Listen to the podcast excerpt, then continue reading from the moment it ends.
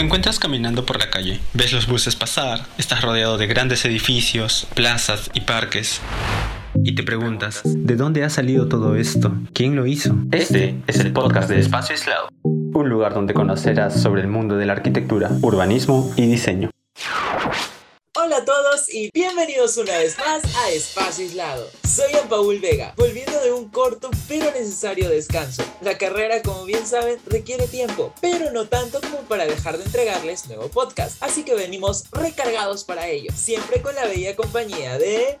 Andrea Silva, ¿qué tal chicos? Como dijo Jan, venimos hoy a contarles sobre el futuro de las cápsulas Nakagi. ¿Qué pasará con ellas? También hablaremos sobre las mejores ciudades para vivir en este 2022 y sobre la pandemia y las emisiones de carbono. ¿Se habrán logrado reducir? Averígalo con nosotros. Esto es Espacio Aislado y arrancamos con Ploteo Diario.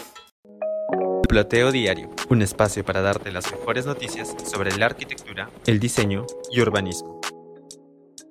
Estamos ya en ploteo diario y comenzaremos contándoles que la torre de cápsulas Nakagi lamentablemente será demolida este mes. Luego de meses de incertidumbre e intentos de conservación, la emblemática torre de cápsulas Nakagi de Kisho Kurokawa será demolida este mes. Tatsuyuki Maeda, uno de los actuales propietarios de la torre, explicó que un equipo intentará preservar algunas de las cápsulas y regenerarlas como unidades de alojamiento e instalaciones museísticas en todo el mundo. Vaya, una obra tan conocida que de seguro muchos de nosotros hemos estudiado. Es una pena que ocurra esto. Quizá es por su antigüedad, ¿verdad, Andrea? Lo curioso ya es que no tiene muchos años, pues fue inaugurada en 1972, siendo destacable la estructura propia del movimiento metabolismo. Está conformada por 140 cápsulas repartidas en dos torres continuas de 11 y 13 plantas cada una. Las cápsulas están compuestas por habitaciones de 10 metros cuadrados con grandes ventanas, distribuidas alrededor de un pilar central. La torre que se diseñó en torno a la visión de una arquitectura adaptable, dinámica y siempre cambiante, en la que los módulos pueden enchufarse, intercambiarse o sustituirse en el núcleo central cada 25 años. Sin embargo, se fueron deteriorando poco a poco, ya que nunca se hicieron obras de reparación. Ahora se puede entender qué es lo que pasó exactamente. Es verdad, y déjame contarte Andrea que desde el 2018 los edificios funcionaron como cápsulas mensuales que ofrecían a las personas la posibilidad de alojarse en la torre durante un mes.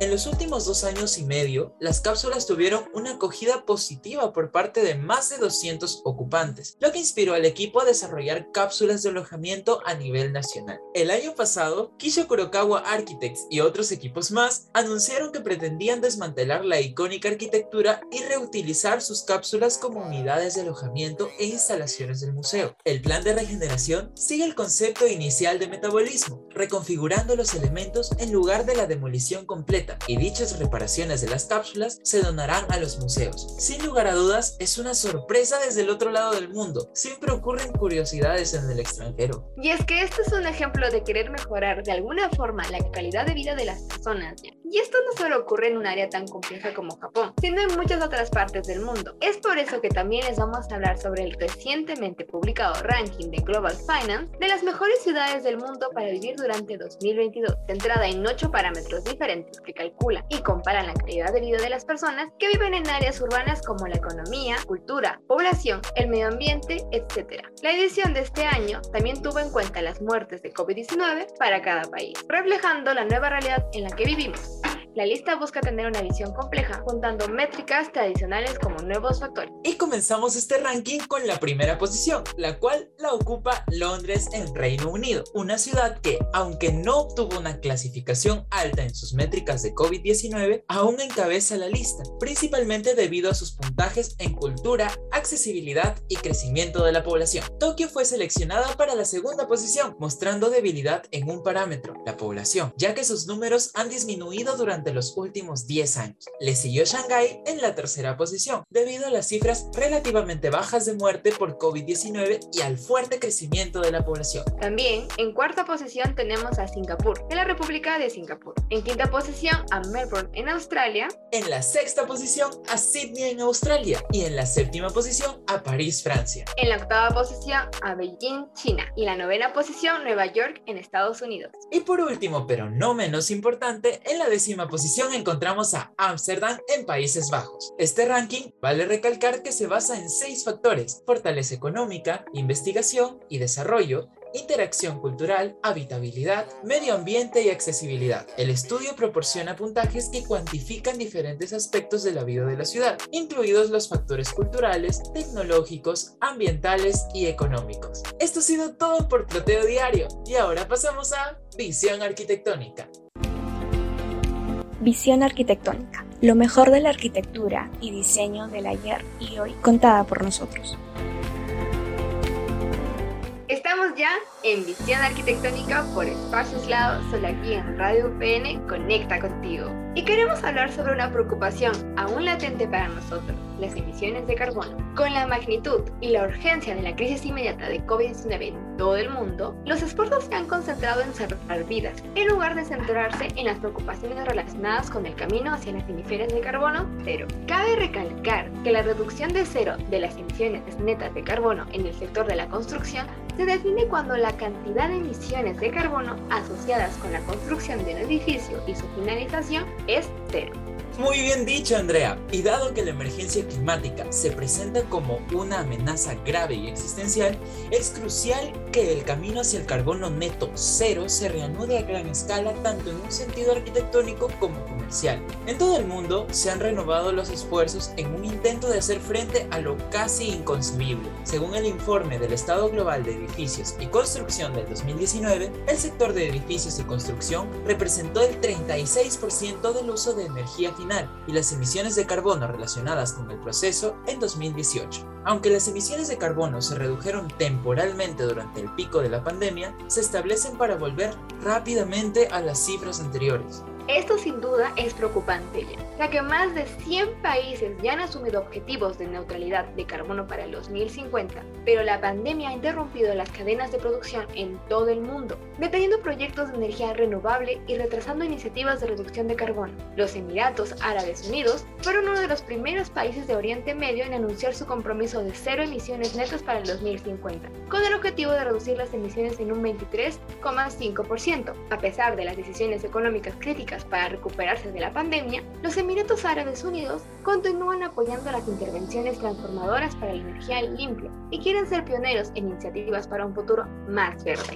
La recuperación de la pandemia debe integrar la transición de energía limpia y seguir los ejemplos de Alemania, Suecia, Japón y Corea del Sur, los cuales han promulgado una ley de reducción de las emisiones de carbono y están a la cabeza en la carrera hacia las emisiones netas cero en 2022. Y aún hay más naciones que se unen al cambio. Países como Surinam y Bután se han convertido en los dos primeros países en lograr la neutralidad de carbono y se han vuelto negativos en carbono, es decir, están eliminando más emisiones de carbono de las que logran emitir. Esto ofrece cierto optimismo con respecto al restablecimiento del camino hacia el carbono neto cero. Y Uruguay pronto lo seguirá en 2030. En este momento, 99 de los 137 compromisos globales solo están en discusión y no están establecidos en las legislaciones. Esto es asombroso considerando la urgencia de la situación. La pandemia puede haber tenido cierta responsabilidad en términos de este retraso. Sin embargo, las promesas deben ser inamovibles para reducir las emisiones de carbono antes de que sea demasiado tarde. Como bien dices, Jan, la pandemia de COVID-19 inició una gigantesca crisis económica, lo que resultó en enormes costos fiscales para la recuperación. Lo alarmante es la falta de inversiones verdes en este periodo,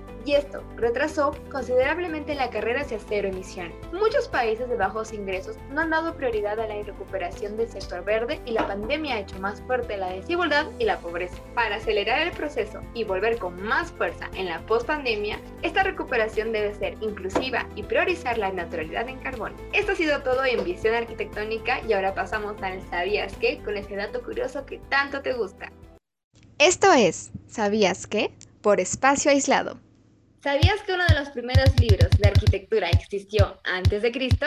Uno de los primeros libros extensos sobre arquitectura fue de Arquitectura, el cual fue escrito por Vitruvius en Roma a mediados del año 15 a.C. En este se hacía énfasis a los principales aspectos de la arquitectura incluyendo su durabilidad, utilidad y belleza. Arquitectos en un minuto. Arquitectos en un minuto.